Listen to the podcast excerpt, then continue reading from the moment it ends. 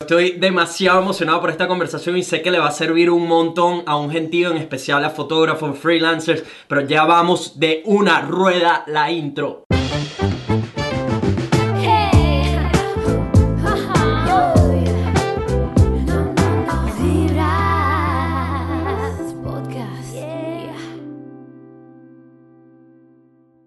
¿Qué dice la gente? Buena vibra, bienvenidos a otro episodio de Vibras Podcast, donde hablamos de puras vainas positivas. Si son nuevos en este espacio, mi nombre es Nelson, soy un venezolano que vive en Gold Coast, Australia y me dedico precisamente a compartir las buenas vibras con el mundo. De una te voy a pedir que golpees ese botón rojo, únete a la familia, buena vibra, pero basta de manguangua y vamos a lo bueno.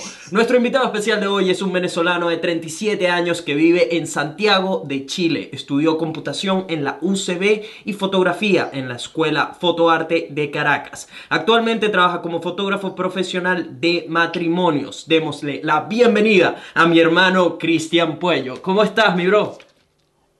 Hermano, súper feliz de poder hablar contigo. Tenía tiempo, o sea, siempre conversamos por, por las redes sociales. y siempre está ese, ese cariño latente, pero ahora estoy mucho más feliz de poder hablar, verte la cara, escucharte y tener esta conversación súper amena contigo. Ya, ya, porque además no hemos tenido, digamos, el tiempo para sentarnos y hablar, ponernos al día, así que muy fino que ambos pudimos sacar el tiempo para esto, pues como tú sabes, vengo, o sea, tu trabajo lo vengo siguiendo desde que tengo que 16, 15 años, no me acuerdo, porque contigo, totalmente. al igual que con uno de los últimos invitados del podcast, Miguel Pitch, el episodio 82, que está buenísimo, por cierto, eh, te conozco desde, ¿sabes? Casi que desde que comencé a desarrollar el uso de razón, ¿no? Hace muchos años que nos conocemos por el campamento, Shangri-La, trabajamos juntos. Em, y tú fuiste, digamos, mi primer contacto con el amor hacia el capturar momentos, ¿no?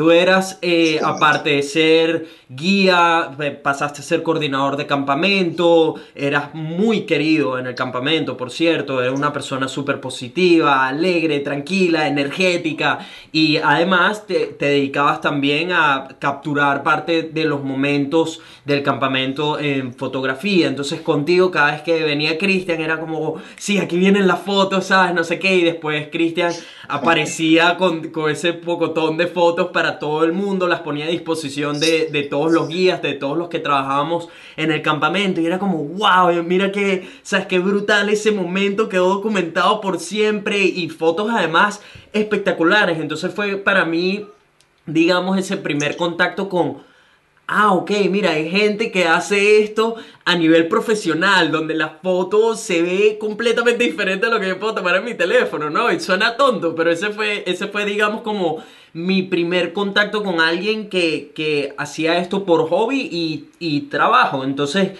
siempre hoy en día recuerdo esa, digamos, esa, esos momentos viendo tu trabajo, viendo qué iba detrás de ellos, porque además uno no lo entiende hasta que te toca hacerlo, ¿no? Todo el mundo cree que tomar fotos es simplemente darle al, disparador y, ya, eso es todo, ahí sale la fotografía preciosa. No, nadie entiende todo el trabajo que hay detrás, todo el conocimiento que hay, la preparación para el, saber los ángulos, conocer tus equipos. Eh, Después, de hecho, fui muy afortunado de que fuiste conmigo a dos viajes de surfing a los Caracas, a Cuyagua, y también nos hiciste fotos que, o sea, de las mejores fotos que he tenido surfeando en mi vida. Em, pero antes de seguir eh, con todo esto, cuéntale un poco a la gente, haz un resumen de, de quién eres para los que no te conocen, de cómo encontraste la fotografía, por qué dejaste la computación, porque además sacaste un título de computación en la UCB. Eh, háblanos un poco de ti. Bueno, mira, este, evidentemente, como tú ya bien lo dijiste, la fotografía siempre ha sido parte de mí desde, bueno, desde que me conociste, pero desde mucho tiempo. Antes, este, yo, yo siempre he sido montañista, siempre he ido a la montaña, siempre... El Ávila era mi segunda casa, todos los rincones del Ávila, y generalmente cada vez que iba a la montaña, encontrarte con algunos paisajes que eran increíblemente sublimes, una cosa que era brutal, o sea, brutal. Había, había paisajes que yo no me imaginaba que podían existir y surgió esa necesidad de traerme esos momentos, de traerme ese paisaje, de traerme y compartir lo que yo veía, lo que yo vivía con otras personas. Entonces me compré mi, mi, mi primera cámara, una Olympus, recuerdo yo, súper viejita, de hecho, de las primeras que usé en el campamento. Y comencé a sacar fotografías de, de paisajes, de paisajes, paisajes, paisajes. Y bueno, evidentemente la gente comenzó a ver mis fotos, este, a, a gustarle, uno, uno con la práctica, evidentemente todo esto es algo de práctica, ¿no? O sea, por, mm, si te compras una cámara y te la cuelgas en el cuello, no te puedes llamar fotógrafo. Tienes que tomar muchas fotos malas, pero malas, malas, malas, para después comenzar a tomar fotos buenas y comenzar a llamarte fotógrafo. Este, una cosa fue llevando a la otra, comenzar a tomarle fotos a mis amigos en el campamento fue, yo creo que fue una, una gran práctica para mí. Fotografiar en el campamento me ayudó muchísimo a lo que soy ahora como fotógrafo. Este, eh, eh, todos los momentos, o sea, ya no tomaba fotografías a cosas que no se movían, como por ejemplo paisaje. Ahora tenía que tomar fotografías a cosas que se movían, a cosas que transmitían emociones, a, a niños jugando, a niños este, riendo, inclusive llorando, a compañeros, a guías, a amigos. Y ahí es con donde uno comienza a hacer clic con lo que es no solo captar una imagen, sino captar un sentimiento, una emoción y transmitir. Y la fotografía se convierte en un método de comunicación súper potente, súper impactante, que llega a las personas. Y yo me daba cuenta cuando, como tú lo decías, tú veías la foto, una foto tuya y decías, wow, qué foto tan brutal. Y, y generalmente era un momento que quizás si lo viviste iba a pasar muy desapercibido por tu vida y no te ibas a acordar de él, pero en el momento en que veías la foto o de, que, o de repente el momento en que veías un video de eso que pasó, este, causaba un impacto en ti y esa, ese impacto en la persona, en el espectador, es lo que hace un, que uno como que se retroalimente y, y, y, y, y se enamore mucho más de esto. La fotografía es algo que uno no decide cuando, cuando comienzas a estudiar o cuando quieres comenzar a estudiar algo para, para ganar dinero. O sea, tú no dices, bueno, voy a ser fotógrafo para ser millonario. Jamás. O sea, nadie dice eso. La fotografía es algo que te envuelve muy, muy distinto a lo que de repente puedes estar estudiando tú para, o de repente lo que quieres que tus padres estudies o ese tipo de cosas, ¿no? Y cuando la fotografía comenzó a darme recompensas tanto para el alma como para mi bolsillo, suficientes como para poder dejar la computación, yo dije, bueno, mira, este es mi hobby, me da para vivir, me da mucho más tiempo libre, conozco mucha gente buena, mucha gente bonita, conozco lugares importantes, lugares que, que realmente nunca pensé conocer. Y, y, ahí es cuando tú decides, mira, este, creo que puedo vivir de la fotografía y comienzas a darle todo tu esfuerzo, darle todas tus ganas, darle toda tu fuerza a, a esto. Y esa es la única manera de que esto se vuelve una bola de nieve y comienza a ser un más grande, más grande, más grande. Y te conviertes en el fotógrafo que quieres ser o en el comunicador visual que quieres ser en realidad. Eso es más o menos como que la historia de Cristian el fotógrafo. Este, es algo fortuito que, que no te das cuenta que, que, está allí y vas y vas y llegas a donde estás. ¿Cuánto tiempo te tomó el, el poder convertirlo en tu, for, eh, tu mecanismo de ingreso principal? Porque esa creo que es una de, digamos, las incógnitas que mucha gente tiene cuando se quiere introducir en este mundo eh, a tope, ¿no? Para mí siempre fue, porque para mí, por ejemplo, tomó más o menos como dos años desde que me lo tomé más en serio, desde que dije, ok, sabes que eh, voy a hacer videos de YouTube, voy, estaba trabajando en hospitality y en cualquier otro trabajo que me permitiera pagar mis gastos, invertir en más equipos y me tomó más o menos como dos años poder darme el lujo de decir, ok, voy full time y, y vemos qué pasa. Y no, y digamos tenía un pequeño colchoncito, pero nada muy, muy extravagante, ¿no? Que, o sea, tenía que hacer que las cosas funcionaran sí o sí y pronto. Entonces, más o menos eso fue lo que me tomó a mí. ¿Cuánto fue en, en tu caso? Mira, yo siempre pienso que nosotros vivimos en una época privilegiada en donde estas cosas que hacemos son, son mucho más fáciles de uh -huh, hacer. Uh -huh. Por ejemplo, lo que a un fotógrafo hace 40 años le tomaba aprender lo que yo sé, a mí me tomaba, o sea, a él le tomaba 15 años, a mí me tomaba 3, 4 años. O sea, yo, el, el aprendizaje hoy en día es, es, mucho más veloz, mucho más, más inminente. Eh, y de igual forma, el darse a conocer eh, es súper importante. O sea, un fotógrafo antes de las redes sociales, para darse a conocer tenía que haber trabajado mucho, 15 años, una trayectoria muy larga para poderte dar a conocer en un, ámbito social. Nosotros tenemos la ventaja de las redes sociales hoy en día y, y realmente, en, como dices tú, en dos años más o menos, dos años y medio, cuando mucho, este, te das a conocer. Yo creo que esa es la clave, que comiences a tener una cartera de clientes, una gente que te conozca, alguien, alguien que sepa de tu trabajo y que sepa de la calidad de tu trabajo. Y, y, y yo creo que ese tiempo está entre año y medio y dos años y medio. Más o menos ese es como el, el tiempo que uno se tarda en, en, decir, mira, ya tengo esta cantidad de clientes, ya la gente me conoce, tengo un nombre, una reputación y creo que este, ya puedo comenzar a vivir de esto. Evidentemente, esto es una, esto es una, no sé, un trabajo o una profesión que uno haría gratis. O sea, yo, de hecho, yo lo hago gratis. Yo a veces salgo, me llevo mi cámara un cumpleaños, un amigo, no sé qué, o, o, de repente le regalo una sesión de fotos a un amigo. Que o sea, son cosas que yo puedo hacer gratis. Lo único que tengo que hacer es, bueno, conseguir las personas que estén dispuestas a pagarme por lo que yo hago gratis. Y, y, y, y evidentemente esa es la clave de nunca cansarte de esto, este, nunca estancarte, porque es muy fácil estancarte en la fotografía. Tienes siempre que estar en evolución, siempre es un aprendizaje constante. Y, y, y bueno, como te digo, estos tiempos de ahora son muy privilegiados para nosotros y, y, es muy fácil, o no muy fácil, es más fácil que antes llegar a ser o llegar a establecerte como fotógrafo que vive solo de la fotografía.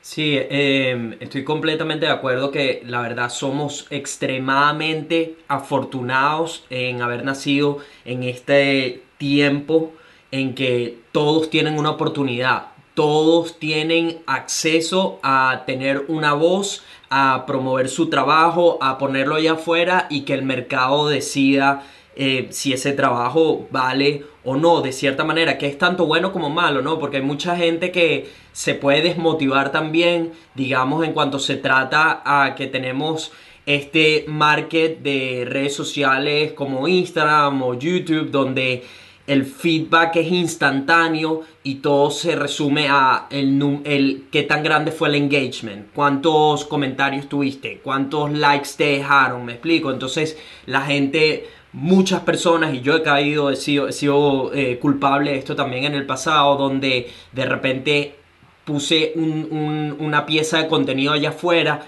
que, de la cual yo estaba muy orgulloso y no consigue el número de likes que normalmente tienes o que tú te imaginabas que podía alcanzar y entonces em, empiezas como a, a, criticarte de más, a, a putting down eh, tu trabajo y lo que eres capaz de hacer, ¿no? Entonces es como buscar tener ese, ese balance también dentro de esta época privilegiada en la que estamos, de que nuestro trabajo puede tener un alcance y un impacto que jamás hubiese tenido en tiempos anteriores y donde te permite además poder hacerlo tu vida, donde puedes, puedes hacer dinero con tu pasión, ¿no?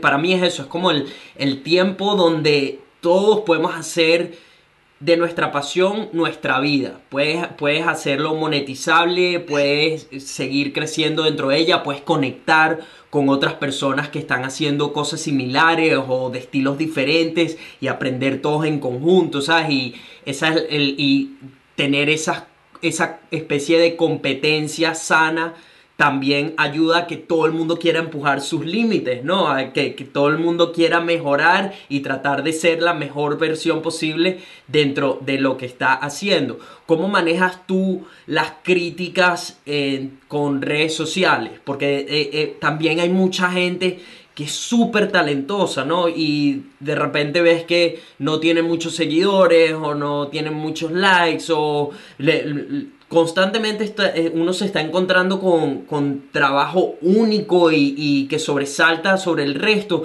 Y es como, wow, ¿por qué esta persona no tiene esa atención? ¿no? Entonces, ¿cómo, ¿cómo manejas tú esa parte de, si bien las redes sociales nos dan, nos, nos dan estas herramientas, ¿no? Y esta oportunidad de, de poder hacer nuestra pasión algo sustentable que al mismo tiempo viene en la contraparte con críticas que de repente hacen que hasta una persona deje de hacer videos o deje de hacer fotografía o deje de hacer podcast porque siente que su trabajo no vale nada porque no ve los resultados. ¿Cómo has manejado tú esa parte, digamos, la, la parte negativa?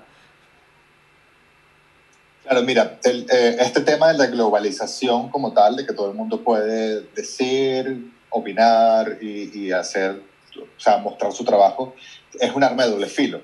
Eh, evidentemente es súper, súper bueno para muchos artistas, para muchos creadores, para muchas personas que antes vivían en el silencio, este, mostrar su trabajo, decir lo que piensan, ¿okay? y, y hay, de verdad que hay mucho talento en el mundo, hay mucho talento en el mundo y, y eso, pero a veces uno se encuentra, por ejemplo, un trabajo que quizás eh, no es tan bueno, pero simplemente porque esa persona tiene un, una red de mercado mucho más grande, el, el el trabajo de esa persona se ve mucho más recompensado. Y uno piensa que esa recompensa del likes es, eh, es la recompensa real. Evidentemente, cuando uno hace un trabajo y, y le pone, y le pone, eh, y uno empieza al corazón, es en su trabajo, si no tienes experiencia, eh, otras personas van a ver fallas en tu trabajo y tú tienes que ser capaz de de poder aceptar eso y verlo.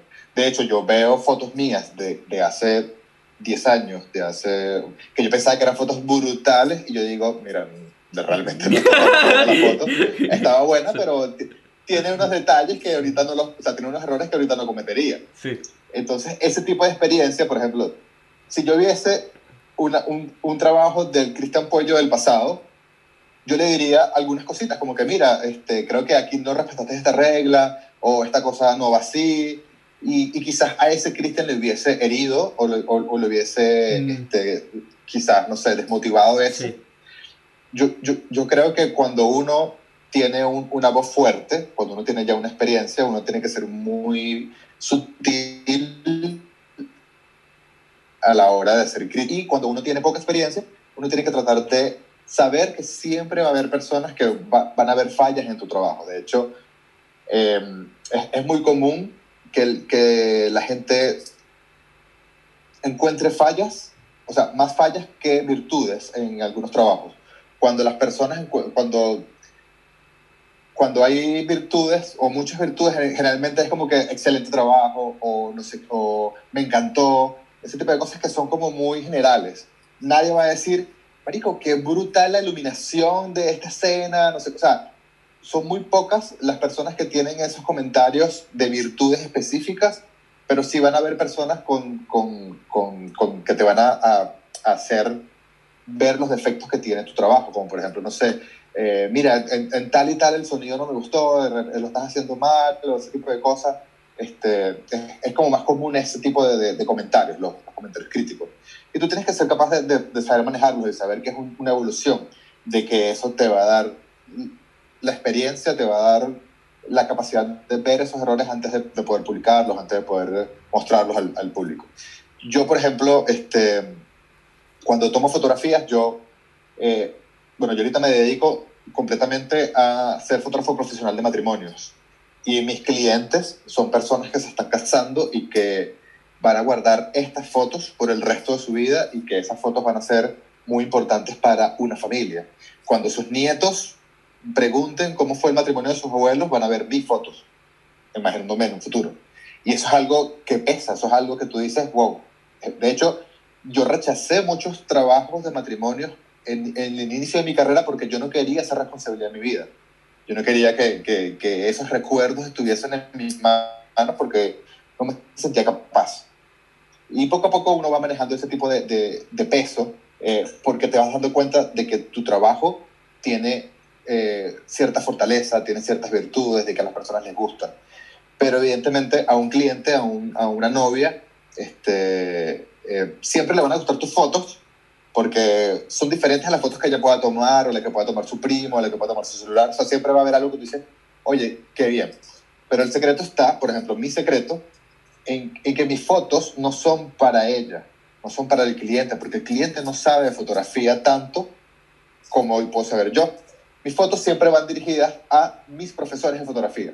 Es como si yo tomara fotos para que la gente que más sabe las, las vaya a ver. Y allí es donde tú mismo te comienzas a superar y a superar más y a superar más. Y es como una bola de nieve que, que vas como que puliendo todo tu arte, puliendo todas tu, tu, tus destrezas, tus habilidades y, y, te vas haciendo mucho, mucho, mucho mejor. Y eso lo van viendo tanto tus colegas, o sea, tus, tus, tus otros pares fotógrafos y, y evidentemente el cliente. Y es cuando te vas a conocer. Y eso es algo muy importante a la hora de crecer, de darte a conocer y, y de, y, y, de que la gente te conozca, bueno, evidentemente. Pero siempre la crítica es, es, va a estar allí, siempre va a estar allí, es inevitable y mucho, y, y, mucho más en estos tiempos. En estos tiempos siempre, yo digo que hay una comunidad de haters o, o, o que las redes sociales se convierten en, en, resentimiento social porque todo el mundo siempre tiene algo malo que decir de cualquier cosa, aunque esté bien, este, no sé, si tú de repente haces un trabajo impecable, dicen, bueno, pero con esa cámara cualquiera, o sea, no es que, o sea, o mira, tú, esa cámara es brutal, excelente, toma fotos arrechísimas y tú como que, bueno, eh, evidentemente el, lo, lo, profesional no es la cámara, es el, la persona que toma la foto. Exactamente. Pero uno sí. tiene que estar como tratando de, de lidiar con eso. Sí, no, no es la flecha, es el indio. Totalmente. Como dicen por ahí. Este, me encantó eso que comentaste de que tus fotos no están dedicados al cliente, sino a las personas que tú admiras o respetas dentro de este mundo Totalmente. de la fotografía. Porque lo que me quieres decir con eso es que estás abierto a la crítica de personas que respetas o que son de, del mismo ámbito. ¿Me explico?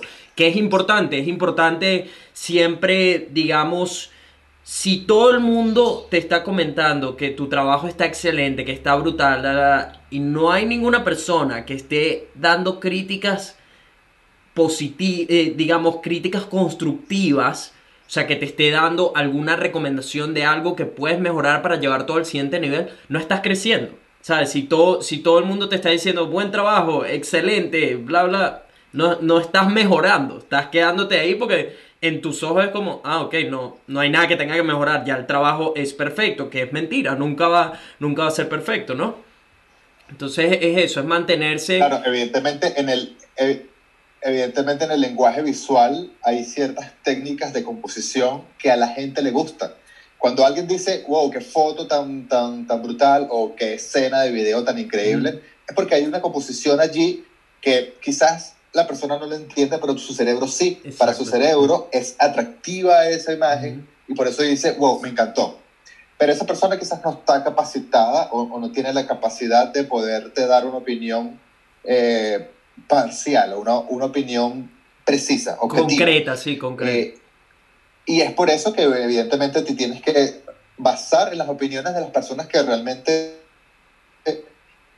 saben que generalmente son o tus pares fotógrafos o las personas que admiras o, tus profesores o otras personas que han tenido más trayectoria que tú. Y allí es donde esas opiniones son las que realmente valen y no, y no simplemente una persona que, que no tiene la capacidad de ver este, eh, técnicamente o, artísticamente tu trabajo.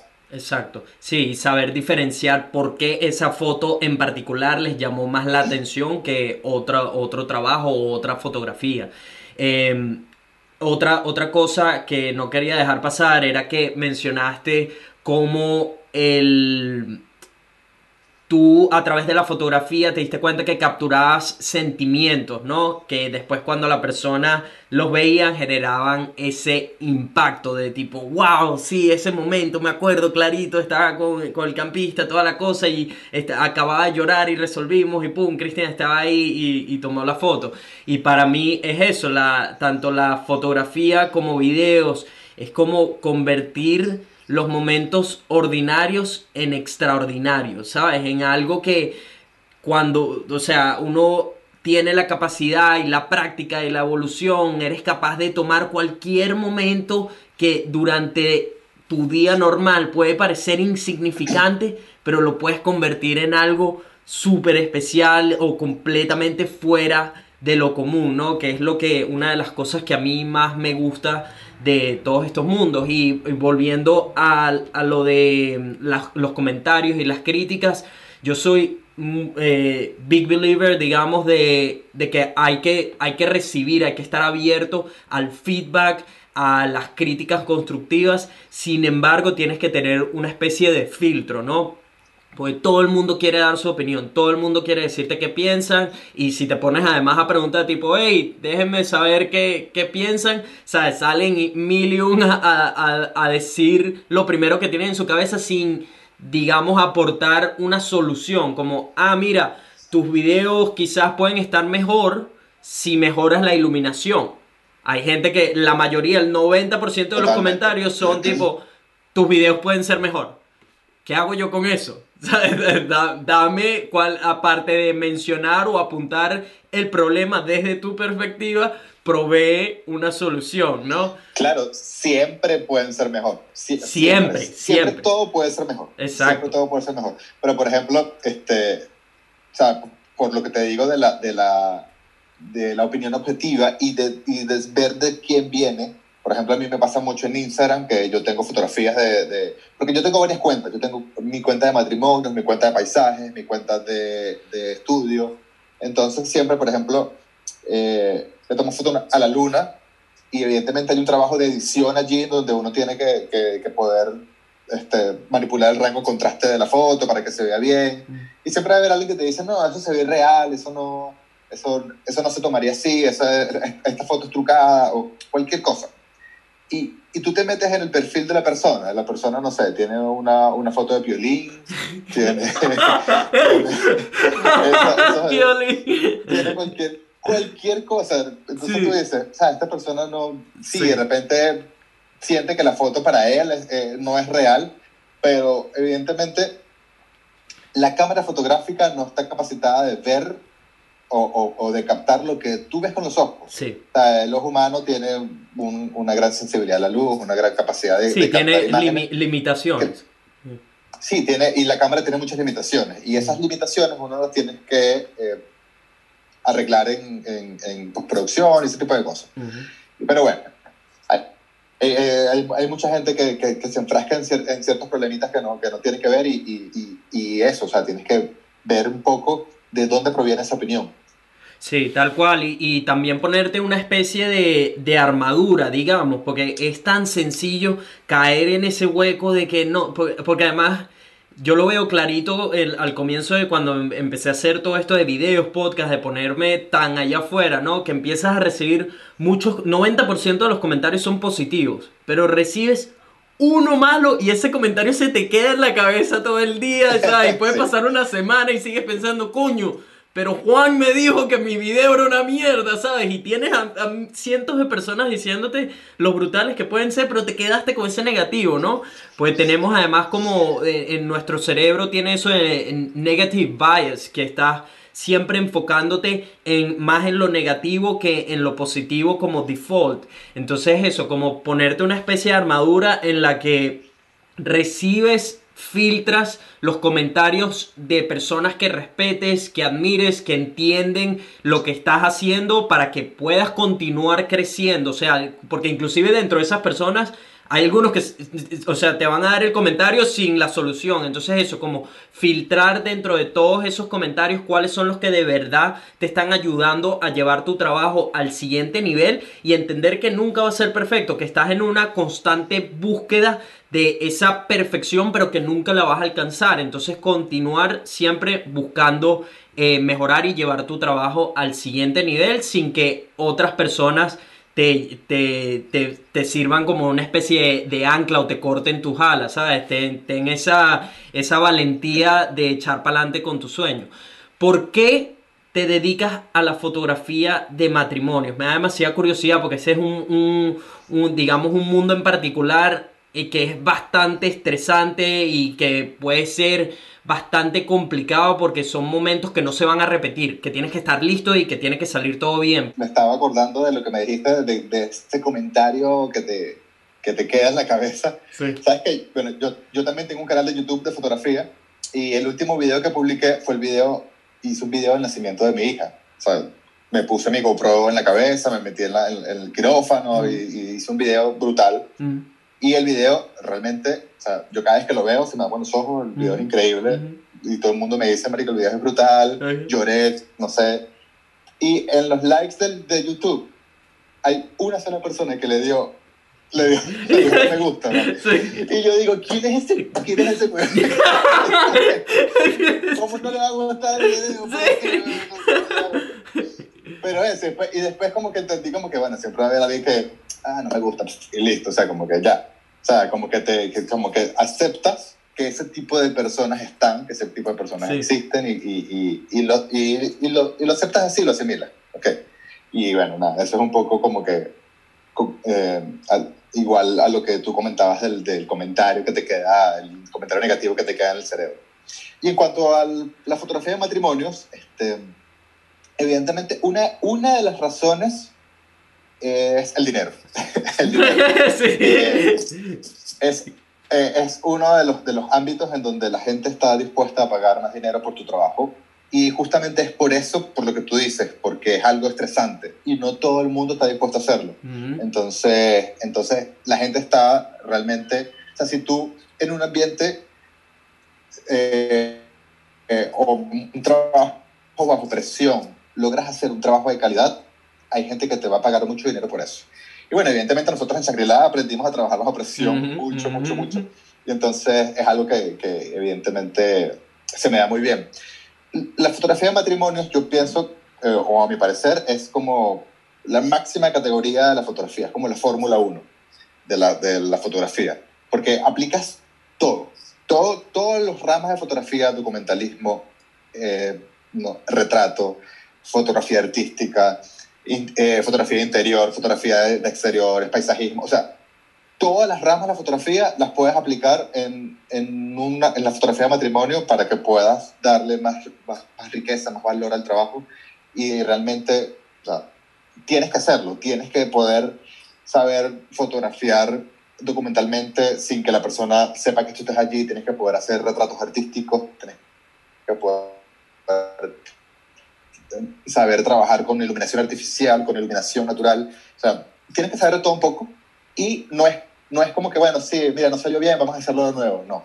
Si te perdiste el beso de la novia con el- en la iglesia, te lo perdiste, te lo perdiste ya. Y, y si te perdiste cuando a la abuela le bajó la lágrima, también.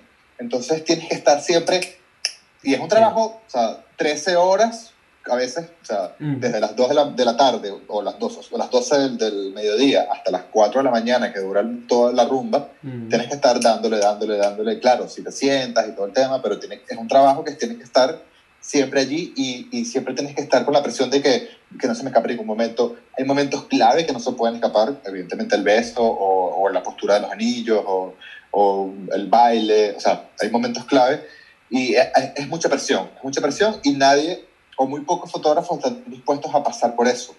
Y es por eso que la- las personas cuando encuentran un fotógrafo que está dispuesto a pasar por eso y tiene un trabajo de calidad, pagan mucho dinero. Evidentemente no es donde hay más dinero en la fotografía. Donde hay más dinero en fotografía es en la publicidad. O sea, uno por una campaña publicitaria puede cobrar 10 veces lo que cobras en un matrimonio. Pero ya es como eso es más elitesco, más, más, más de otro tipo de... Tienes que invertir muchísimo en equipo eh, para hacer fotografía publicitaria, pero muchísimo, muchísimo en equipo. Te estoy, te estoy hablando de cientos de miles de dólares para, para hacer un trabajo de calidad que se pueda pagar. Y es por eso que es tan caro. En la fotografía de matrimonios, quizás con un equipo de 10 mil dólares, 15 mil dólares, puedes hacer un buen trabajo y, y puedes sí, vivir de eso. Es por eso que elegí la fotografía de matrimonios, eh, específicamente por el dinero. Y bueno, poco en práctica todo lo que sé, todo lo que sé y la recompensa de, de las personas o los clientes cuando ven las fotos en el momento casi que más importante de su vida, su reacción, eh, eso es algo que te alimenta muchísimo el alma, te alimenta evidentemente el ego. Es como que, sí, o sea, le gustaron mis fotos, qué bueno, es algo, es, es como una retroalimentación sana, como que, como que te gusta que las personas este, les gusta tu trabajo. Y es una profesión en donde la gente lo dice. Por ejemplo, en la computación es al revés. cuando yo hacía un programa de computación, el feedback era las fallas. Mira, el programa está bueno, pero falla esto, falla esto, falla esto, falla esto, tienes que arreglarlo. En cambio aquí no, aquí el feedback son las cosas buenas. Y, y, es algo que te, que, que, te, que te, retroalimenta muchísimo, muchísimo, y te, y te anima a ser mejor, a tomar mejores fotos y a seguir haciéndolo mejor, mejor, mejor. Eso es, eso es algo que, que, no tiene ninguna otra profesión, que es la retroalimentación de las personas. O sea, el, el hecho de, de, de, poder ver a, que una persona reviva un momento y vuelva a llorar, o sea, es algo que no tiene precio. Sí. Y eso lo viví cuando hacía los videos al campamento, al final de año, al final de, al final de, de temporada agarraba todas las fotos, agarraba todas las tomas de videos que había hecho y hacía un video al final del campamento y, y tú veías a todos los días llorando y era algo como que, wow, o sea, realmente a la persona le llegó, le tocó una fibra el trabajo que yo hice. Sí. Y eso es algo que realmente te llena mucho. Sí, que no hay nada más bonito que eso, que ese es por ejemplo mi, mi objetivo, digamos, con cada video que hago, que al final la persona que lo vio sienta algo, le toques alguna fibra, despierte algún sentimiento, eh, algún cambio de perspectiva quizás de algo que ellos saben que podrían mejorar en su vida, que lo encontraron, encontraron alguna herramienta nueva aplicable tanto en un video o en uno de mis podcasts. Para mí esa es como la meta final con cada pieza de contenido que pongo allá afuera. Si esto mejora el día de una persona, eh, se cumplió la misión. O sea, si hay una persona que ve, escucha este podcast y encuentra algo que haga su día, su vida, su trabajo, su perspectiva un poquito mejor, se cumplió la misión. Esa es como que la, la métrica claro. que mantengo durante cada pieza de contenido para continuar, ¿sabes? Si, no me importa si esto llega a 10 personas o llega a un millón de personas mientras una persona saque beneficio positivo de, de, esto. Y hablando de la última parte que tocaste ahí de los equipos, que esta es una pregunta que probablemente tú recibes constantemente, yo constantemente recibo DMs de gente preguntando qué cámara uso, cuál, qué equipos tengo, qué recomiendo, qué no sé qué. ¿Cuál es tu perspectiva en cuanto a los equipos? ¿Qué debería tener una persona para crear buenas fotos? ¿Cuál, danos más o menos tu, tu punto de vista con respecto a los equipos. Mira, para crear buenas fotos debes, debes tener algo, no sé, una cámara cualquiera, evidentemente, y, y, una buena perspectiva de lo que es el arte y la composición. Eh, está eso que dicen todo el mundo, no es la flecha, es el indio, y eso es algo que es verdad, pero hasta cierto punto. Uh -huh. eh, evidentemente, eso, eso, no quiere decir que, o sea, que tú con una cámara cualquiera no me puedas sacar una buena foto. Uh -huh. Eso, eso va a pasar, porque evidentemente con una cámara, pero yo te puedo decir que van a haber ciertas condiciones en donde tú con esa cámara no vas a poder sacar la foto buena. Vas a necesitar una cámara mejor para hacerlo. Entonces, ahí es cuando la gente dice, quiero la cámara perfecta, quiero la cámara que, que, que el, la cámara con el lente perfecto que no tenga que hacer más nada y simplemente pueda tomar fotos en, en cualquier condición, cualquier condición de luz, cualquier oportunidad pueda tomar. Y esa cámara no existe, esa cámara es algo como que, no sé, como que tú me preguntes, este, dime cuál es la carrera perfecta, la carrera para estudiar perfecta. Y yo, mira, esto depende de lo que tú hagas, de lo que te guste y lo que quieras hacer. Y lo mismo pasa con la cámara. Esto depende de lo que tú hagas, lo que te dediques y, y, a lo que, y lo que quieres hacer. Si tú de repente eres, este, no sé, youtuber, evidentemente van a haber ciertos equipos que te van a servir mucho mejor que si eres de repente fotógrafo de matrimonio o si eres de repente fotógrafo de retratos en estudio, necesitas otro equipo distinto.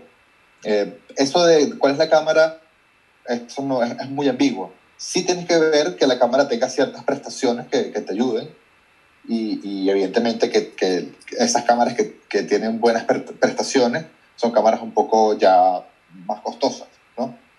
Pero, por ejemplo, la mayor cantidad, o sea, yo cuando llegué a Chile, yo llegué decidido a eh, trabajar de la fotografía, de vivir de la fotografía. Yo, yo dije, no me puedo meter en una oficina a trabajar en la computación porque de ahí nadie, no va a haber nadie que me saque. O sea, va a, haber, va a ser como mi, mi, mi espacio de confort, mi burbuja de confort, y, y, y, si estoy ganando buen dinero, va a ser difícil que yo diga, me voy a dedicar a la fotografía. Entonces, no busqué trabajo de, de, fotógrafo, de, perdón, de, de computista, de, de informático, y comencé a buscar siempre trabajos de fotógrafo. Con mucha suerte me salió de todo. Mira, aquí yo fotografié, este, estuve fotografiando en una academia de modelaje, estuve fotografiando, hice un catálogo para una funeraria, así, eh, tomándole fotos a urnas, o sea, eso es lo más loco que pude hacer. ¿no? Y me veías, no, arregla, arregla la corona, arregla la vela, sí, coloca sí. la flor ahí, abre la urna un poco, bueno, dale, la foto del catálogo de la...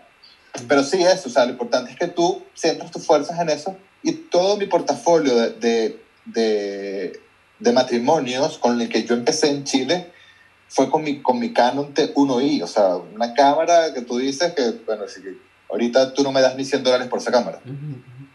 Y esa era, y esa era mi cámara con la que yo hice todo mi, todo mi portafolio y con el que me di a conocer acá. Y es una cámara que si tú me la das ahora otra vez, este, yo te sigo sacando buenas fo fotos increíbles. Sí, ahora con la cámara que tengo ahora, tomo otras fotos o tengo más eh, o menos limitaciones que con ella, pero uno se acostumbra a esas limitaciones y tú dices, bueno, puedo llegar de aquí a acá, voy a sacar fotos buenas que me permita de aquí a acá.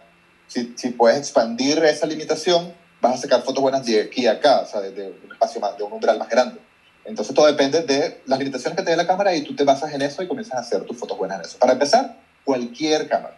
Sí, eso es una importante de que puedes empezar con cualquier cámara que tengas disponible, ¿no? No poner mucho enfoque en, porque veo tanta gente que se quieren lanzar de pecho en este mundo sin siquiera haber, haberlo probado, haber sentido qué es en verdad ser un fotógrafo, porque no es para todo el mundo ser un videógrafo o ser un youtuber o ser un podcaster, entonces para mí es siempre, si no tienes acceso a alguna cámara que alguien pueda prestarte o alguna persona que pueda servir de mentor, digamos, métete en lo más económico que te dé una verdadera prueba de si es algo que vas a tener como hobby o, si vas a tener aspiraciones de querer eh, tener como trabajo o fuente de ingreso y a partir de ahí, a medida que puedas en, en términos económicos, vas adquiriendo mejores equipos. Yo empecé con una GoPro, ¿sabes? El, lo, para mí todo, todo, este mundo empezó documentándose con una GoPro mis pequeñas aventuras y fue lo mismo que tú, fue esa necesidad de una vez que me vine para Australia de oye,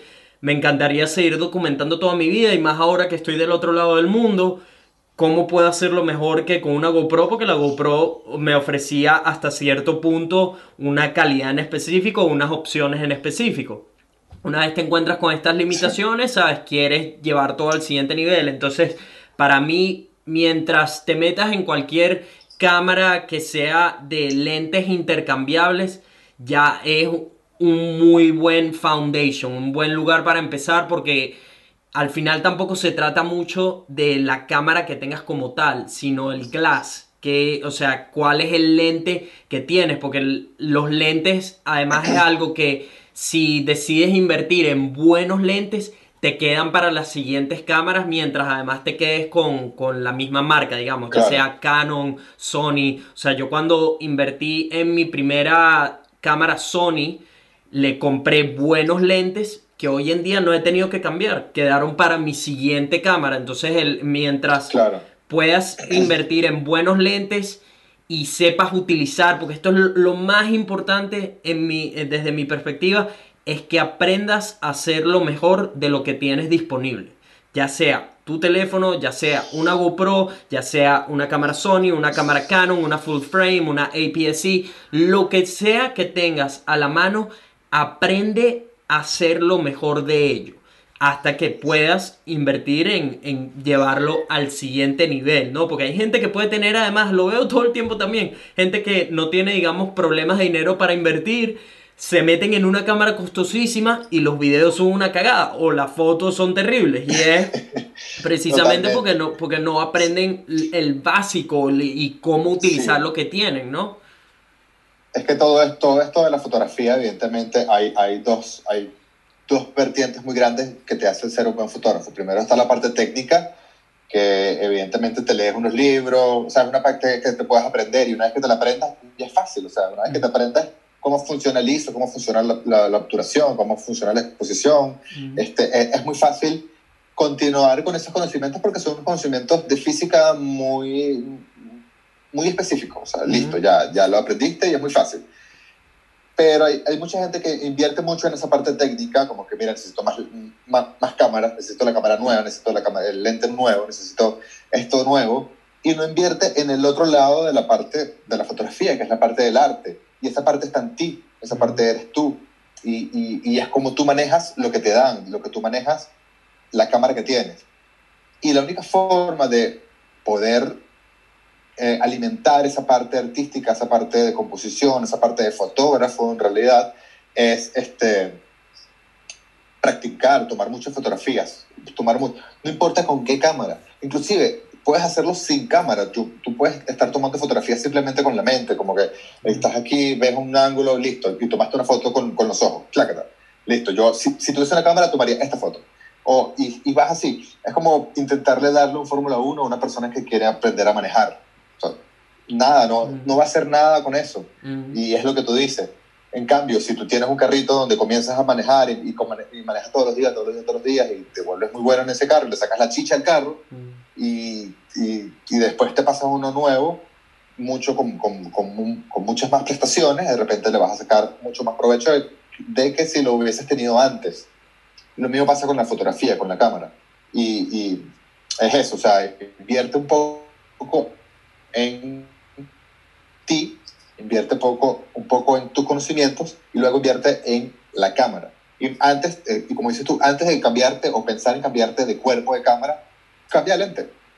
Va a ser una perspectiva distinta, va a ser una óptica distinta y vas a ver que vas a crear cosas totalmente distintas a lo que, a lo que creabas antes con la misma cámara. No hace falta. Una vez que sí pienses que la cámara eh, te está limitando, bueno, pásate a una siguiente que te aumente esas, esas prestaciones. Pero es eso, o sea, hay que invertir más en uno mismo y menos en el equipo, para que cuando puedas tener la capacidad de manejar tu Fórmula 1, lo manejes muy bien. Sí, totalmente. Todo lo que puedas, digamos, invertir, que usualmente cuando hablamos de este mundo de fotografía, de videos, eh, se trata mucho de tiempo, ¿no? Porque tenemos tanto acceso a información en este momento que el, invertir como tal en cómo ser un mejor videógrafo, un mejor fotógrafo, un mejor youtuber, quizás eh, se trata es más de eh, em, el poner ese tiempo en aprender cosas nuevas, en ver cómo trabajan otras personas, en ofrecerle a, a, alguna persona que, a la que tengas acceso como, sabes, de algún pana que tiene haciendo esto por años, tipo, hey, ¿Será que puedo ir a ver cómo tú trabajas? Ver, ¿sabes? Te ayudo de gratis, sin problema, todo esto. Y estás invirtiendo es tu tiempo en ser un mejor creador de contenido fotógrafo, etc. Entonces, es eso. Muchas veces no, el, el llevar todo al siguiente nivel no requiere ni siquiera dinero. En, 8 de cada 10 veces no requiere, no requiere, y es lo que he visto con, con mi evolución, digamos. No se ha tratado tanto de invertir o poner más dinero. Hay veces que obviamente, bueno, si quieres el curso top o, a alguna persona en específica que te encanta en internet, que tiene un curso disponible y qué sé yo, bueno, eso lleva dinero. Pero muchas veces hay otros pasos que puedes tomar si dinero es una limitante. Y es eso, ve todas las opciones, porque la cámara como tal, el cuerpo de la cámara usualmente es lo más costoso. Entonces ve todas las opciones antes de llegar a ese nivel. Como, ok, mi cámara siento que me está limitando. ¿Por qué? La imagen no se ve como le queda a Christian o qué sé yo, no se ve como los videos de Nelson. ¿Por qué no consigo una imagen ¿Es mi cámara o es mi iluminación o es mi audio o es mi entorno, o es mi composición, mis conocimientos, mis settings de la cámara? O sea, evalúa toda esa pirámide de cosas antes de llegar a la cima que sería como, ok, es el cuerpo de la cámara lo que necesita un, un upgrade. Y, y, es que hay tantos, hay tantos procesos para poder lograr una buena imagen. O sea, está el proceso creativo, que es mucho tiempo antes de tomar la fotografía. Está el proceso técnico que es cómo tomar eso que tú pensaste o eso que tú creaste. Y una vez que tienes el, el, archivo en bruto o algo, está el proceso de, de la, la, postproducción. Y ahí también este, es importante. De repente, yo puedo tomar una foto mía que, que yo hice hace 10 años y la edité hace 10 años. Y yo la edito ahora y es otra foto totalmente distinta. Es otra cosa totalmente. ¿Por qué? Porque mi conocimiento de edición, de revelado, de postprocesado, es distinto, es, es mucho mejor, eh, ha, ha, evolucionado, ha crecido.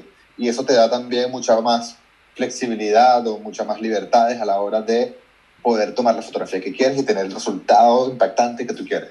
Sí, que es además es la otra contraparte que mucha gente ignora. Todo el mundo se enfoca en cómo puedo tener la mejor cámara, el mejor lente, el mejor sonido, todo esto. Y es tipo, ya va, y la edición en la edición, o sea, la edición es lo que te va a llevar a ese producto final, ¿sabes? Entonces, eh, la edición es otro mundo, además de, o sea, por eso hay gente precisamente, por ejemplo, con videos que se dedican a solo editar, ni siquiera a, a, capturar. Hay gente que se dedica solo a capturar, hay gente que se dedica solo a editar, hay gente que, bueno, se dedica a ambas ramas, a ambas ramas, ¿no?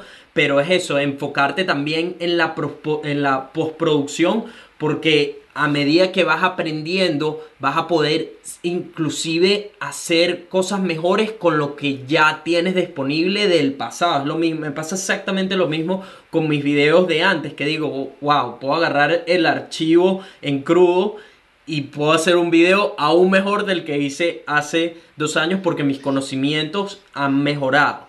Eh, te quería hacer... Claro, y por ejemplo, por ejemplo, en video se refleja mucho más, porque, por ejemplo, en, en, fotos, tú puedes ver ya que una foto en, en, en RAW, cuando la sale de la cámara, tiene potencial. y, y, nada, y cuando, y cuando la, la, la, llevas al revelado, evidentemente, como que esculpes lo que realmente querías hacer. Pero en video es mucho más impactante porque en video tienes eh, y, eh, tomas casi que aleatorias, tomas, tomas, y con eso tú vas cortando, vas pegando, vas haciendo, le metes audio, le metes musicalización, le metes efectos de sonido, le metes colorización y creas una cosa totalmente que, que antes, o sea, si le veías por separado, de repente se veía sin sentimientos o, o, se veía algo muy cotidiano y cuando lo armas, esa, esa capacidad de, de editar el video, esa capacidad de poder hacer al, de algo cotidiano como como unas tomas comunes y corrientes de algo que pasó en una pieza que le pueda mover la fibra a alguien, que pueda inspirar a alguien, eso también es algo que lleva tiempo, eso también es algo, es un conocimiento que, que, que, que no lo hace cualquiera. Eso es algo eh, este, que, que, solo te da la experiencia de cómo tú, puedo, de cómo tú puedes transmitir esas emociones creando a partir de, de, cosas cotidianas el, el video se, se, evidencia mucho más. Sí, el, eh, que, eh, que es por cierto, eso, lo que te había comentado, una de mis cosas favoritas, ¿no? Conseguir todas estas tomas, estos pequeños momentos que después en el proceso de edición estás armando, construyendo esta idea, esta eh, expresión, esta, este sentimiento del cual viviste y quieres compartirlo con otras personas. Y es tan bonito cuando logras, sabes, que una persona esté completamente sumergida en esa historia que estás contando. Y, y si, bueno, si lo llegas hasta el punto de que pueden llorar, de que pueden reír, de que, de que se pueden, sabes, contentar o inclusive eh, sentir un rechazo a algo en específico que sucedió, o sea, la verdad que pocas cosas eh, son tan hermosas como eso, ¿no? A partir de algo que, que tú creaste, que, que viene de ti. Cuéntame un poco de tu experiencia en yo Lo veo, yo, yo lo veo como, como hacer una torta. Yo lo veo como hacer una torta. Tiene harina, leche, o sea, cosas súper random, súper cotidianas. Y cuando haces la torta, que la persona se la come y dice, wow, tal. Y esa vaina es azúcar, leche, huevo y harina. Sí, sí, tal cual. Em, ¿Cómo ha sido tu, eh, digamos, tu experiencia en el mundo de los videos? ¿Qué tanto te has sumergido en esto de los videos? ¿Tienes planes de, hacer más videos? Porque he visto que, ¿sabes? Eh, habías puesto uno que otro blog, unos tutoriales, una cosa. ¿Cómo, o sea, cuál qué, planes tienes en el mundo de videos? Mira, este, evidentemente el, a mí el mundo de la fotografía como tal me absorbe muchísimo. De hecho, cuando cuando en mi trabajo me contratan para tomar fotos y videos del matrimonio, eh, yo, yo subcontrato a un videógrafo. O sea, yo no, yo no puedo hacer las dos cosas a la vez. Sí, sí. Una vez intenté hacerlo y me volví loco. Mm. o sea, no, no, no podía tomar fotos y videos a la vez. Entonces, siempre, siempre me mantengo un poco como que unido al video, pero nunca al, al 100%. Mm. En esta cuarentena, en esta, en esta pandemia que tenemos este, mundial, evidentemente tenía mucho más tiempo para hacer cosas no tenía matrimonios porque evidentemente todos los matrimonios y todos los eventos sociales estaban suspendidos en todas partes del mundo y, y, me dediqué como a, a, a, como experimentar. Fue un experimento de, bueno, ¿qué tal me va haciendo videos? O sea, déjame ver. Entonces dije, ¿qué puedo hacer? Bueno, tengo mucho conocimiento fotográfico que compartir, tengo muchas personas.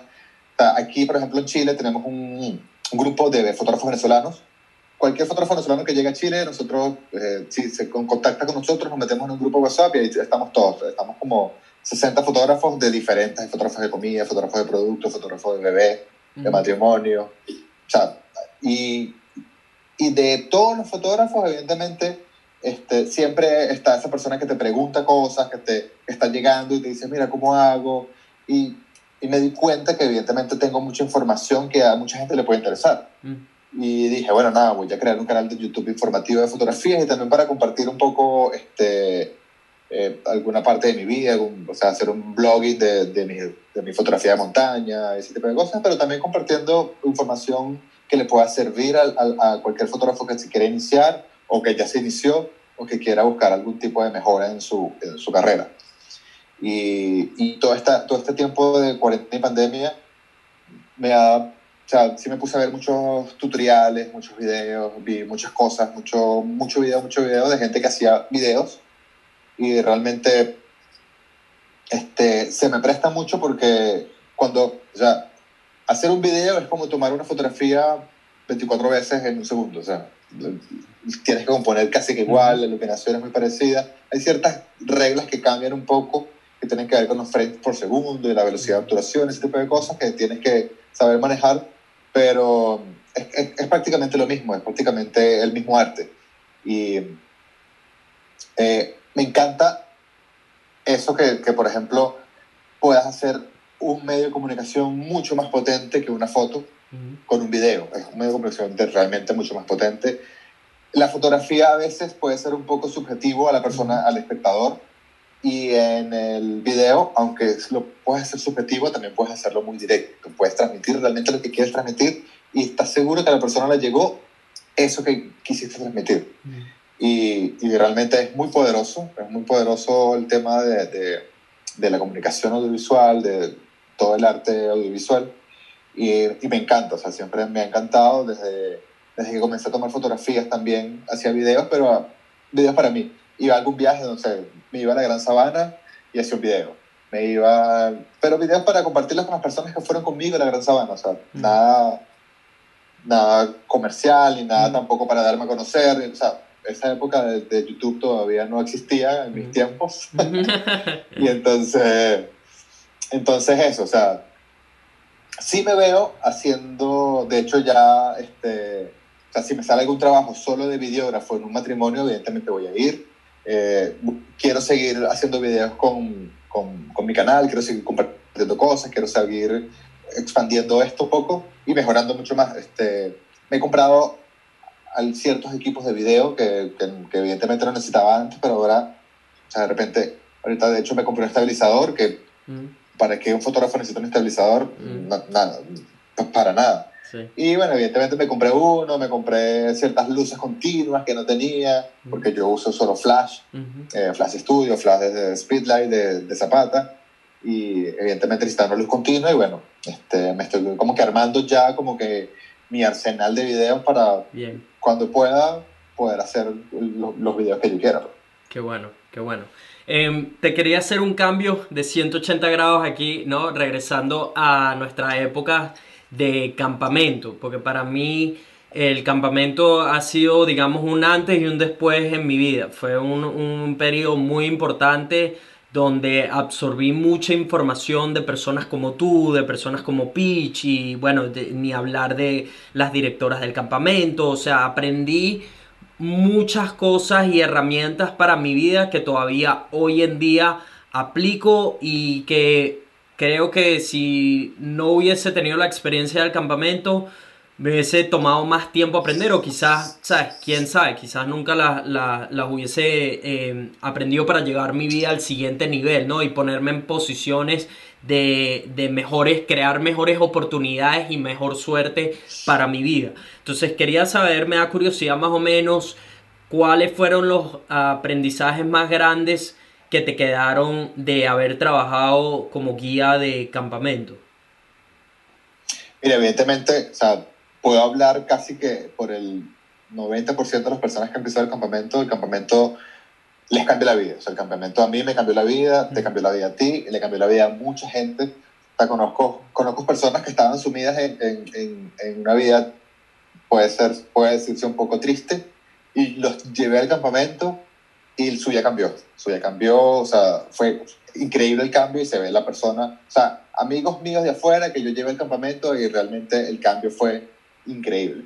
Este, el campamento, yo creo que ese, ese contacto, tanto con niños como con personas de tu misma edad y esa, esa diversidad de, de conocimientos, de cultura, de, de, de, personalidades, yo creo que es algo que, que muy pocas personas pueden experimentar. De repente puedes experimentar algo muy parecido en el colegio, pero es totalmente distinto, porque en el colegio hay una autoridad, estás como que ciertamente limitado, este, no es que en el campamento hacíamos lo que, lo que quisiéramos, pero, pero todo era diversión.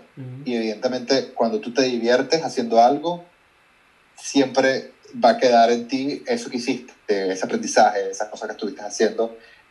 Está súper demostrado que cuando alguien se divierte haciendo algo, eh, eh, ese algo queda grabado en, en, su ADN. y, y, y, eso, o sea, trabajar bajo presión, poder expresarte, poder comunicar, poder eh, eh, ser sensible a, a, ciertas emociones. Todo ese tipo de cosas te, te, te, te permiten y te dan las capacidades y, y, se puede decir como skills de, de, de, poderte enfrentar a un mundo laboral en donde si no estás activo, si no, estás, si, si no eres proactivo, si no estás dispuesto a trabajar bajo presión, si no estás dispuesto a socializar con las personas que están a tu alrededor y que no estás rivalizando con ellos, este, no, vas a, no vas a poder surgir en, el, en este mundo. Entonces yo creo que el campamento te da todas esas herramientas que te permiten pensar de una manera distinta, sentir de una manera distinta y de proyectar tu personalidad a las otras personas de una manera distinta. De hecho, eh, a mí en el campamento me, me, decían el amigo de todos, el amigo, o sea, el, todo el mundo me conocía, yo era amigo de todo el mundo y, y, es algo que me ha caracterizado desde que salí del campamento, o sea, yo no tengo enemigos, no tengo personas con las que me llevo mal, este, simplemente tengo personas con las que me dejo de tratar, como que bueno, ya, o sea, tú por allá, yo por acá, pero sin resentimiento, sin... Y eso es algo que te da el campamento, que te, que te permite y que te abre muchas puertas, que te abre muchas puertas. Cada vez que alguien se acuerda de mí, cada vez que alguien piensa en mi trabajo o en mí, siempre va a pensar en una buena persona, en una persona buena onda, en una persona que, que, que vale la pena darle una oportunidad o que, o, o que su trabajo es importante. O sea, siempre hay buenas opiniones con respecto a lo que tú haces, a lo que tú proyectas. Y eso te lo da el campamento. Yo evidentemente estuve nueve años de campamento, viví todo el proceso, sí llegué tarde al campamento, llegué al campamento con 23 años, 22 años. Este, hay personas que están en el campamento desde que tienen cuatro años. Mm. Vivieron toda su vida de campistas, luego fueron guías mm. y se convirtieron en coordinadores. Sí. O sea, y, y, te, y, te, puedo nombrar muchos ejemplos de personas que, que cumplieron esa, esa, cantidad de años en el campamento y, y todas esas etapas. Mm. Y estoy seguro que esas personas, cuando salgan a, al mundo laboral, cuando salgan al mundo de hoy en día, van a ser personas que realmente van a ser muy capaces de empatizar con, con, con sus compañeros, de, de, hacer, de hacer sus tareas lo mejor posible y de poder resolver con lo poco que tienen. Eso es una de las cosas súper importantes que te da el campamento. Y evidentemente mi hija va a estar en un campamento. Yo, está, yo tengo que, o sea, yo creo que es el, el mejor legado que le puedo dejar a ella, eh, eh, meterla en un campamento, porque sé que allí su vida va a cambiar, como me la cambió a mí. Qué bonito, qué bonito eso, que hablando de tu hija te convertiste en, padre hace no mucho. ¿Cómo ha cambiado tu vida desde esta nueva etapa? ¿Cómo te encuentras? Eh, porque asumo que no estás durmiendo mucho, asumo que tienes que ahora, digamos, un nuevo compromiso donde se compromete tu tiempo también de trabajo, de producir ya sean hasta proyectos personales, etcétera. Todas las prioridades han cambiado. Entonces, ¿cómo, ¿cómo es esa vida ahora de freelance, de fotógrafo, teniendo una hija? ¿Cómo ha cambiado todo? ¿Cómo lo manejas? Mira, en el, eh, mientras este, mi, mi, mi esposa de él estaba embarazada, evidentemente no había ese impacto porque nuestras vidas continuaban, si es posible, igual. O sea, yo siempre iba a trabajar, ella, lo único que la cuidaba acá, y evidentemente estábamos en cuarentena, estábamos en la casa y, y no había mucho, mucho cambio. Cuando Micaela nace, este, hay como un break, o sea, hay como dos semanas que que nada, tú estás así como, como esos caballos que, que le ponen las, las los las- visores. no sí. sé cómo se llaman las cosas, Sí. aquí en los ojos y estás simplemente centrado en, en, en tu bebé. Na- más nada importa, más nada importa.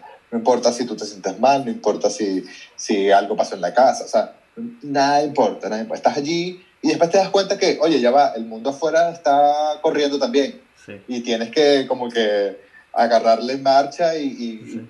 y, y agarrar a tu hija y bueno, y, arrancar con él también. Sí. Entonces ya poco a poco comienzas a retomar eh, esa vida que tenías antes, evidentemente con prioridades totalmente cambiadas. Ahora la prioridad es tu hija, la prioridad es eh, si se siente mal, si durmió bien, si le duele la barriga, o sea, cualquier cosa.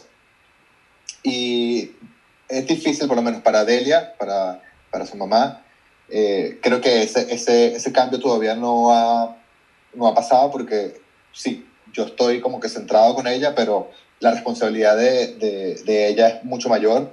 Tiene que estar 100% dedicada a, a Micaela. Este, si, si, si tiene hambre, si te- por lo menos si Micaela tiene hambre, yo no puedo hacer nada. o sea, se la tengo que dar a ella. Y de repente este, le puedo dar un tetero, cualquier cosa, pero al, al final, al final, en esta etapa, la madre es como que el, el lazo más fuerte que tiene. Sí. Y evidentemente tú, tú lo que haces es, el, tú eres el bien mandado, tú eres el que, el que ayuda acá, el que cambia pañal, el que busca esto, el que hace lo otro. Ya, Y tienes, que, sí. y tienes como que tienes como que hacer esa, esos malabares entre tus obligaciones como profesional y tus obligaciones como padre. como padre, sí. Este, sí, entonces, bueno, poco a poco eh, uno se va integrando a la vida social, a la vida laboral, pero ya, o sea, tu, tu vida cambió, tu vida cambió totalmente. Es un sacrificio, sí, duermes poco. Este, eh, todo el mundo dice que no, es una época mágica, que disfruta lo que la bebé. Sí, pero realmente se hace eterno porque es complicado, es complicado. Y, Sí. y, y yo, no, yo no me imagino esos padres que trabajan en un horario de oficina, que entran a las 8 de la mañana y salen a las 6 y después tienen que ir a la, a la casa y está el bebé. Yo por lo menos estoy en la casa, trabajo desde mi casa, a veces salgo, tomo fotos, llego, Ujú, edito ujú. y comparto con mi bebé. Y Sí. sin embargo, es, es complicado. Mm. Yo no me imagino a esos padres que tienen que salirse Todo el día, todo el sí. día afuera y regresan. O sea, debe ser súper más complicado todavía. Sí, en esa parte definitivamente o sea- eres, eres bastante afortunado, digamos, que, que fino que puedas tener la posibilidad de compartir mucho tiempo con ella a pesar de que estés trabajando y cosas porque estás en casa. Eh, ya estamos llegando a la parte final, te quería hacer un par de preguntas más antes de ir. Una cosa es, ¿cuánto, cuánto tiempo tienes tú eh, con tu esposa? ¿Cuánto tiempo tienen juntos? Que nosotros nos conocimos, eh, te voy a contar un poco de cómo nos conocimos.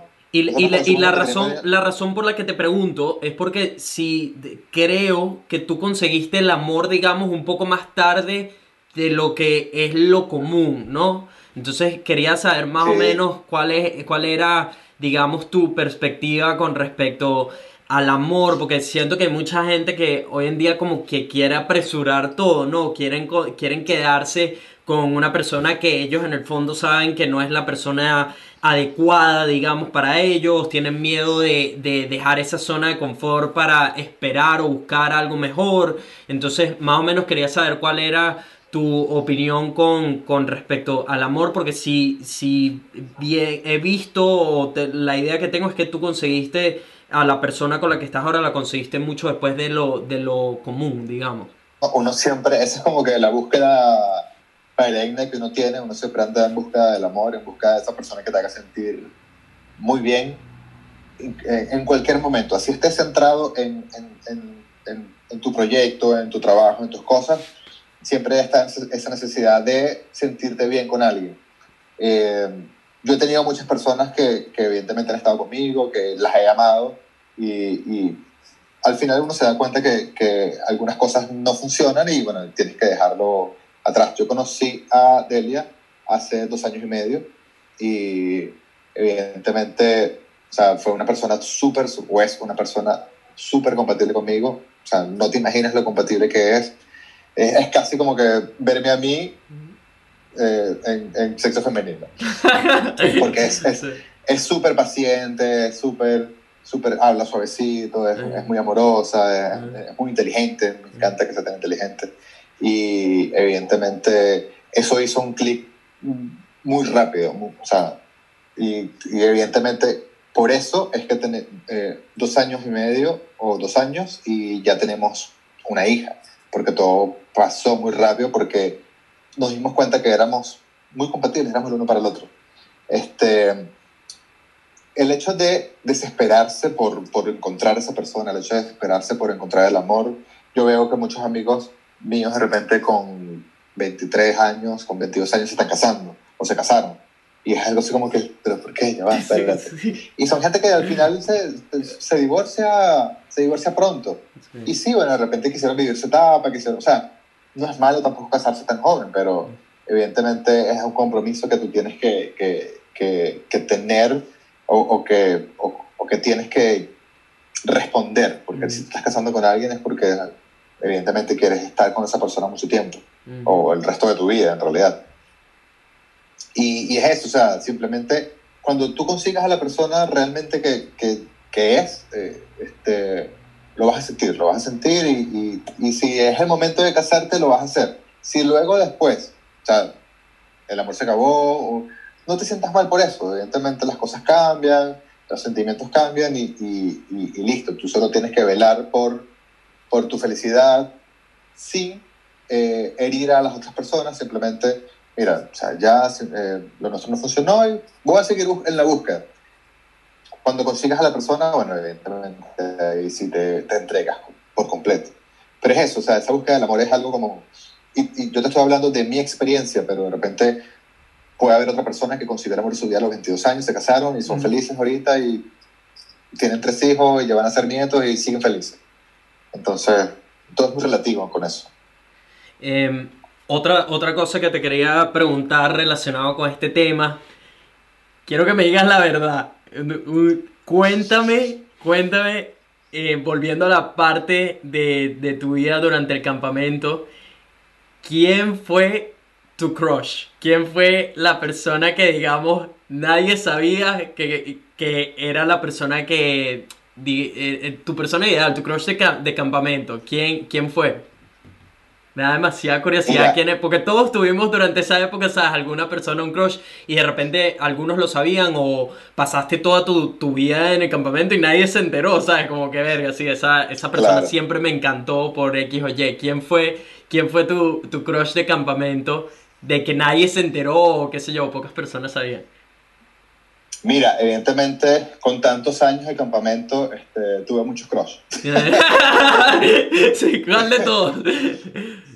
Sí, nada, tuve, tuve, o sea, siempre hay, había alguien que, que, te llamaba mucho la atención y, todo, y, todo, el tema, ¿no? Sí, sí. Yo tenía algo muy peculiar en el campamento que yo siempre que estuve en el campamento este, tuve novia tuve novia fuera del campamento. Mm. yo siempre llegaba al campamento con novia, entonces evidentemente no podía hacer mucho con, con esas personas que de repente me llegaron a interesar mm. por, por, simple respeto. Por respeto, claro, claro. Pero sí hubo un momento en donde hubo un crush muy serio en el campamento y que lo tratamos de mantener en secreto, muy en secreto, sobre todo por, por una, una pequeña diferencia de edad, o sea, eran como nueve años que nos llevábamos, este, algo así. Pero sí, o sea, se, se, mantuvo muy en secreto eso, de hecho que creo que muy pocas personas, yo creo que dos, tres personas se enteraron, o, o puedo asegurar que de repente creo que ninguna persona se enteró, o una persona, no lo sé, pero, pero sí, o sea, fue súper, súper oculto, súper secreto. Y bueno, ya esa persona evidentemente ya tiene una edad ya mucho mayor, yo también. Este, yo me vine para acá, de hecho, hasta, hasta el momento en que me vine para Chile, estuvimos allí como, este, ¿qué hacemos? No sé qué, mira, yo me voy, X, eh, eso. Y bueno, ¿Quieres saber el nombre? Claro, no, ya, me, ya estoy así, ya va, ¿quién es? ¿Quién es? Porque no es ninguna entonces la que yo pensaba, ¿quién es? No. ¿Quién es? Este, eh, Loris Belzaba. Ah, ok, ok, ok, ok. Lola no tenía, no, no, jamás me hubiese imaginado que era ella. Ok. Sí, bueno, y también, bueno, sí, e-, este fue como el cross más importante, también mm. hubo otros, otras, otros cross antes de ella, evidentemente. Este, Linda Boyin también. Eh, esa es, yo, yo, dije, su crush es o Sai o Kira. es una de ellas. Bueno, mira, con Kira hubo un tema. Este, con Kira hubo un tema. Este, Kira, evidentemente, antes de conocer a su esposo. Sí, sí. Eh, ella y yo como que congeniamos mucho, como que salimos mucho. Sí. Eh, y, y, evidentemente ella, yo sentí, o sea, esto, o sea, esto no lo hemos hablado ni Kiri, pero si siquiera me está escuchando, evidentemente va a saber que yo me di cuenta que ella quería algo conmigo. Este, pero yo en ese momento no estaba buscando una relación, estaba justamente saliendo de una relación, estaba como que tratando y evidentemente Kira a mí, a mí me, me caía demasiado bien, Kira es hermosa, Kira es una excelente persona, sí, sí. pero no quería comprometerme en eso porque sabía que si lo hacía era muy pronto después de la relación y de repente iba, íbamos a terminar y íbamos a terminar la amistad. Entonces yo preferí conservar la amistad y esperar un tiempo a ver si después este, podíamos hacer o, o, tener algo. Pero no, al final no se dio, ella como que se fue a estudiar a Estados Unidos, conoció a, Brian, su esposo, y nos quedamos como buenos amigos. Nunca discutimos, nunca se quedó claro qué era lo que pasaba entre nosotros, pero uno se da cuenta, uno se da cuenta. un asunto inconcluso, qué risa. y, y, y, y, sabes que eh, otra cosa que me parece cómico es que Sai, tanto Sai como Kira, como Lola, son personas completamente diferentes, ¿no? Cada una es como un... Sí, no, totalmente. única en su propia manera de ser y, y las tres súper divertidas, súper guapas, todo eh, pero sí, me da, me da curiosidad que, por cierto, se me pasó por completo hacerle esta pregunta a, a Miguel Pitch, el crush de campamento. No, Miguel Pitch, Miguel Pitch, yo te tengo unos cuentos. Miguel.